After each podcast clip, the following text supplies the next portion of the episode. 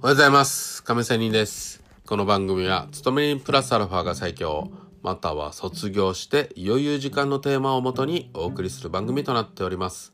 さあ、今日は FX の話をしたいと思いますが、えー前々回かな、あの、ヒゲの部分を狙いということで、ヒゲを狙った逆張りというような話をしたりしましたが、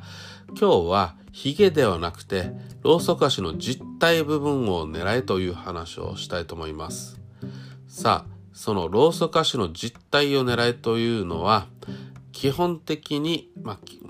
時と場合にもちろんありますが、基本的に順張り思考かなと思ったりします。例えば、上昇基調の中で、いいですか？上昇基調の中で、まあ、ローソク足の実態ということを考えてみてください。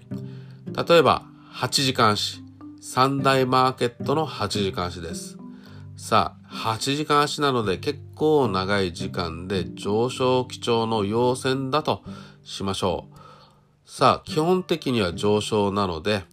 まあやっぱり買いですよね。そうなった時に、落ちたところを拾いたい。その落ちたところっていうのは8時間足で言えば、ヒゲがつくはずです。ね。多少なりともこの時間帯、三段マーケットが変わった時間帯で、切り替わった時間帯で、多少なりとも上昇基調であれば下がると思います。じゃあ、その下がったところでどこかで成り行きでもいいから買いをしたときに、まあそのまま順張りであれば上昇で陽線がつくはずです。そうなったときに、まあ、陽線なので、陽線という過程で話しすれば、ローソク足の実態っていうのは、ヒゲではなく、もう要は実体なので、重なる部分ですよ。ヒゲっていうのは行って戻ってきてということがあるので、小さな細い線なんだけど、実線というのは何度かレンジ気味で、かなり確率が高いところということが言えるじゃないですか。もう一度言いますよ。ローソク足の実態という部分は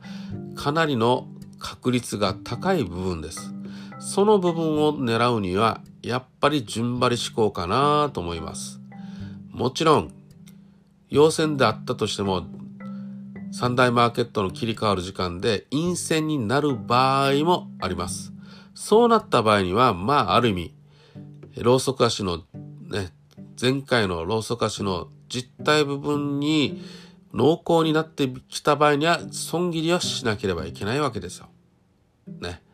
はい。そうなった時にはあっさり切ってということで、ここ最近のトレンドが発生しているのか、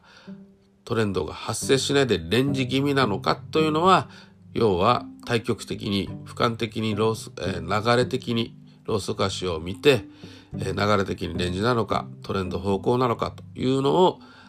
見極めないといけないということにはなります。まあそんなわけで、今日はローソク足の実体部分を狙えということでは、基本は順張り。で、順張りじゃなかった場合には、ある意味、はっきりしてるので、損切りは比較的楽だよな、というふうに思います。30ピップス、35ピップスほど。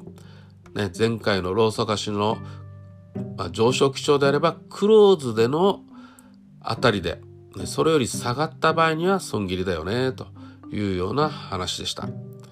まあ、そんな感じで、自分はローソク足の実体部分を狙うのか、えーヒゲ部分を狙うのかとかね、そういうことでも多少なりとも手法というのは変わってくると思いますので、自分の得意な手法というのを過去の自分のトレードの反省点から調べてみるのもいいかもしれません。そういうことから自分の裁量トレードを磨いて磨いて、どの部分が自分は、え勝ちやすいのか、または今の、